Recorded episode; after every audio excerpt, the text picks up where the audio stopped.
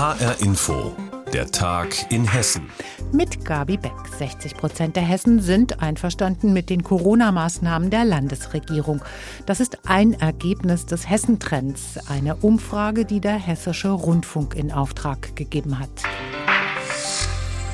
Aber genauso zeigt diese Umfrage unter 1000 repräsentativen Hessen auch, dass immerhin etwa die Hälfte gar nicht einverstanden ist mit den Maßnahmen, wie etwa der Schließung der Fitnesscenter, der Theater und Kinos oder der Gaststätten.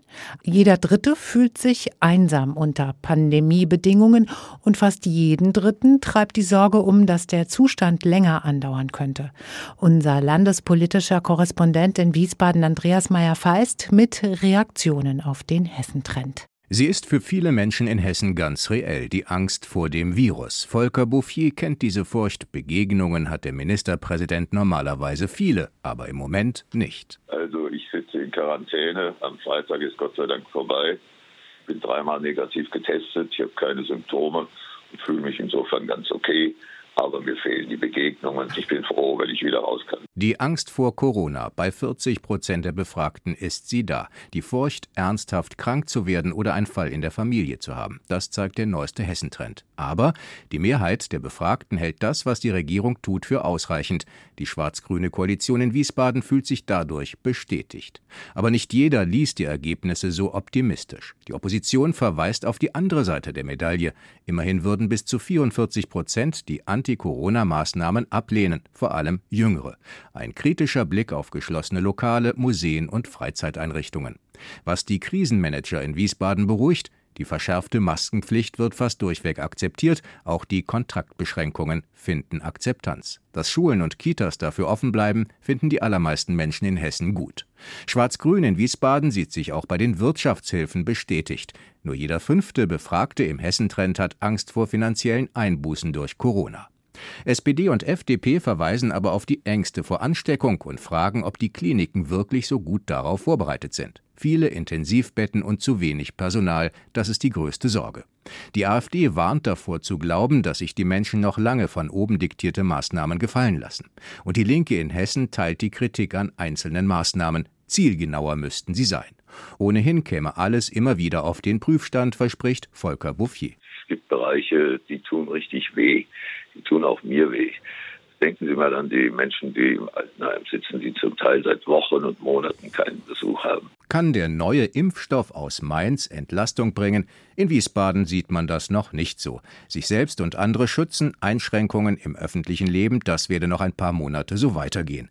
Der Teil-Lockdown hat auch noch keinen wirklichen Durchbruch gebracht. Wir schauen immer im zwei, drei Wochen Rhythmus, was hat sich bewährt, was bisher getan wurde, wird im Großen und Ganzen in der Gesellschaft akzeptiert, das zeigt der neueste Hessentrend. Ob das so bleibt, wird auch davon abhängen, ob Bund und Länder bald wieder über Verschärfungen streiten oder an einem Strang ziehen.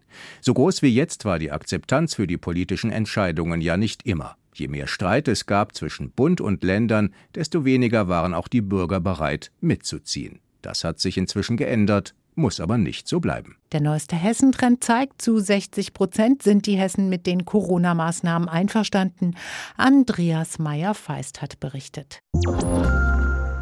Als besonders gefährdet bei einer Corona-Infektion gelten Menschen mit einer Vorerkrankung oder auch ältere Menschen über 60. Aber nicht nur für ältere Patientinnen und Patienten kann die Erkrankung gefährlich werden, auch für jüngere. Hören Sie den Fall einer 23-Jährigen. Im Juni war sie erkrankt. Sie hat noch immer Schmerzen in der Brust und Probleme mit der Atmung. Unsere Reporterin Monika Borg hat sie getroffen. Corona, das ist doch nur eine Grippe. Das ist nicht mehr als ein Husten. Oder ich bin jung, mir passiert da eh nichts. Das sind Sätze, die wahrscheinlich jeder schon irgendwann seit Ausbruch der Pandemie gehört hat. Es sind aber auch Sätze, die die 23-jährige Katharina Euler aus Eppertshausen zur Weißglut bringen. Wenn mir jemand sowas sagt, dann erzähle ich eigentlich in der Regel, wie es mir in den letzten fünf Monaten ging. Weil ich glaube, nichts besser ja, meine Meinung dazu beschreibt. Also ich werde richtig sauer mittlerweile. Katharina erkrankt Ende Juni, als sie Fieber bekommt und ihren Geruchs- und Geschmackssinn verliert. Sie wird positiv auf Corona getestet. 24 Tage ist sie in häuslicher Isolation. Nachdem das Gesundheitsamt keine Symptome mehr erkennt, darf sie wieder arbeiten gehen. Doch auch Wochen später merkt sie, dass sie noch nicht richtig gesund ist. Ich war einfach immer müde und hatte, wenn ich mich angestrengt habe, auch ganz oft so einen Druck, nicht auf der Brust, aber so im Halsbereich und musste mich konzentrieren, richtig zu atmen, weil ich sonst abends wieder angefangen habe, so flach nur zu atmen. Eine Therapie gibt es für Langzeitpatienten nicht. An der Uniklinik in Gießen gibt es aber eine sogenannte Covid-Nachsorgeambulanz. Hier können sich Patienten melden, wenn sie nach ihrer Erkrankung weiterhin mit Spätfolgen zu kämpfen haben. Dr. Ulrich Matt betreut sie. Wir machen die Untersuchungen und versuchen festzustellen, ob es irgendwelche Probleme gibt, die behandlungsbedürftig sind. Meistens ist das Gott sei Dank nicht der Fall, aber es ist mehr so eine Nachsorge. Eine spezifische Therapie für Corona oder Spätfolgen in dem Sinn gibt es ja auch keine. Je jünger die Patienten, umso eher erholen sie sich. Die Älteren sind in ihrer Lebensweise häufig länger eingeschränkt. Was ich sagen kann, ist, dass Konzentrationsschwächen oder ebenso allgemeine Müdigkeit, dass wir das sehr wohl auch antreffen. Erfreulicherweise bei den meisten Patienten sich das aber wirklich gut erholt und die meisten dann auch wieder leistungsfähig sind und in den Beruf zurück können. Auch Katharina Euler glaubt, dass sie bald wieder beschwerdefrei ist. Und sie hat eine klare Botschaft. Also ich war ja zum Glück nicht im Krankenhaus oder musste beatmet werden, aber trotzdem brauche ich so lange, um mich mich davon zu erholen. Und ich glaube, viele sehen das nicht so. Und ich möchte quasi da so ein bisschen ein Umdenken anregen, dass das nicht so auf die leichte Schulter genommen wird. Eine Corona-Erkrankung kann auch bei jungen Menschen langfristige Folgen haben. Monika Borg hat den Fall geschildert. Im Kampf gegen den sexuellen Missbrauch von Kindern und Jugendlichen rüstet die hessische Polizei auf. Sie hat eine Spezialeinheit aufgebaut, die sich ausschließlich der Verfolgung von Sexualstraftätern in Hessen widmet. Hintergrund sind die fürchterlichen Missbrauchsfälle von Bergisch Gladbach oder Staufen etwa. Zuerst hatte die FAZ über die neue Organisation berichtet. Näheres weiß unser landespolitischer Korrespondent Nikolaus Busch-Schlüter. Mein Kollege Dirk Wagner hat ihn gefragt, warum wir erst jetzt von dieser Einheit erfahren, obwohl sie schon seit Anfang Oktober arbeitet. Ich habe den Eindruck, das Innenministerium wollte diese neue Spezialeinheit erstmal nicht an die große Glocke hängen, vielleicht wegen laufender Ermittlungen im Hintergrund. Dann ist die Einheit aber über andere Wege bekannt geworden und da blieb dem Innenministerium natürlich wenig anderes übrig, als ihre Existenz erstmal zu bestätigen. Es gab ja schon vorher Fachleute bei der Polizei in Hessen, die nach Sexualstraftätern gefahndet haben. Was ist denn jetzt so neu an dieser Einheit? Das Ganze läuft jetzt so ähnlich wie bei der Spezialeinheit gegen Rechtsextremismus in Hessen, die ja schon seit anderthalb Jahren arbeitet. Sprich, die Führung der Einheit sitzt im Hessischen Landeskriminalamt und die Ermittlungsverfahren werden von dort gebündelt geführt. Die Einheit gegen sexuellen Missbrauch jetzt umfasst insgesamt 134 Ermittler. Wie viel mehr als vorher das jetzt sind, das wollte mir das Innenministerium nicht im Einzelnen aufführen. Deshalb glaube ich, dass die Aufstockung Verantwortung eher überschaubar ist. Aber ich finde, wichtiger für diese Einheit ist vielmehr der Aufbau der sogenannten forensischen Plattform für 4 Millionen Euro.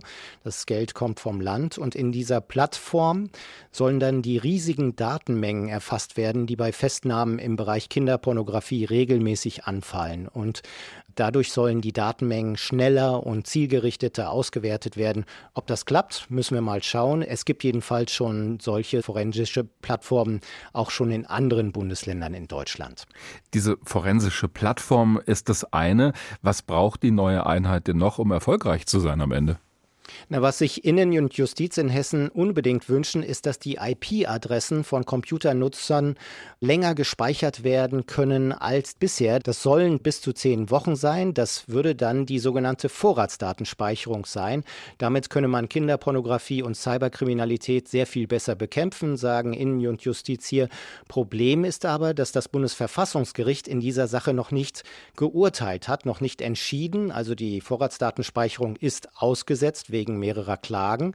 Der Europäische Gerichtshof hat dagegen schon geurteilt und gesagt, dass bei der Bekämpfung schwerer Kriminalität die Vorratsdatenspeicherung möglich sein sollte. Und darauf verweisen jetzt die hessischen Minister immer wieder und fordern auch die Bundesjustizministerin Christine Lamprecht immer wieder auf, da endlich mehr Druck auszuüben. Jetzt ist diese Sondereinheit erst seit kurzem am Arbeiten. Trotzdem gibt es schon einen ersten Fahndungserfolg. Welcher ist das denn? Im Oktober wurde ein Sexualstraftäter, der sich aus Hessen nach Straßburg in Frankreich abgesetzt hatte, festgenommen. Ihm wird der Missbrauch an 122 Kindern zur Last gelegt. Und da sagt das hessische Innenministerium, das sei einer der ersten Erfolge der neuen Spezialeinheit. Soweit Nikolaus Buschlüter über die neue Spezialeinheit der hessischen Polizei zur Verfolgung von Sexualstraftätern. Die Fasenacht beginnt auch in Hessen traditionell am 11.11. .11. um 11.11 Uhr, aber in Zeiten von Corona ist das alles anders. Aber Fastnacht einfach mal so absagen, da sagen viele hessische Vereine ein ganz klares Nein dazu. Und sie gehen kreativ mit der Kampagne um in diesem Jahr. Eröffnet wurde bei vielen heute online und digital in Facebook, auf YouTube-Kanälen oder auch mit originellen Do-it-yourself-Ideen fürs heimische Wohnzimmer. Weihers Davrianos fasst zusammen, wie in Hessen die Fasenacht eröffnet wurde. Der Bürgermeister von Weilburg, Johannes Hanisch, darf sich heute ganz warm anziehen, denn er muss die Schlüssel zur Stadt per Drohne abgeben. Gedroht wird ihm ansonsten mit der Veröffentlichung pikanter Details aus dem städtischen E-Mail-Verkehr oder anderen internen Papieren. Dank eines Hackers kann der Präsident des Elverrats des Karnevalvereins Odersbach, Kai Kremer, im Videochat auftrumpfen.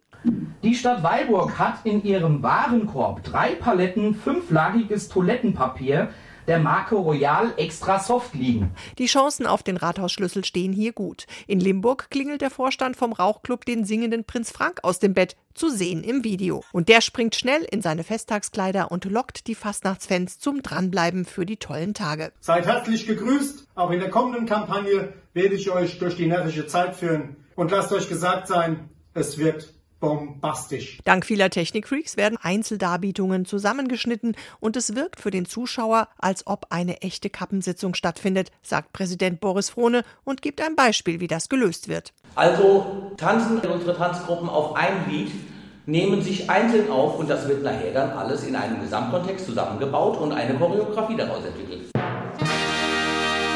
Der Große Rat der Karnevalsvereine in Frankfurt hat auch eine echte Sitzung aufgezeichnet. Es wird ganz traditionell das Fastnachtsprinzenpaar und das Kinderprinzenpaar intronisiert von Axel Hellmann, dem Sitzungspräsident. Darunter Sandra und Jonas, ja, das sind die vom letzten Jahr, die in der Krise das Volk nicht alleine lassen. Und neu für die Kinder Prinzessin Amelie und Prinz Felix. Ich stehe hier nun vis-à-vis als Prinzessin.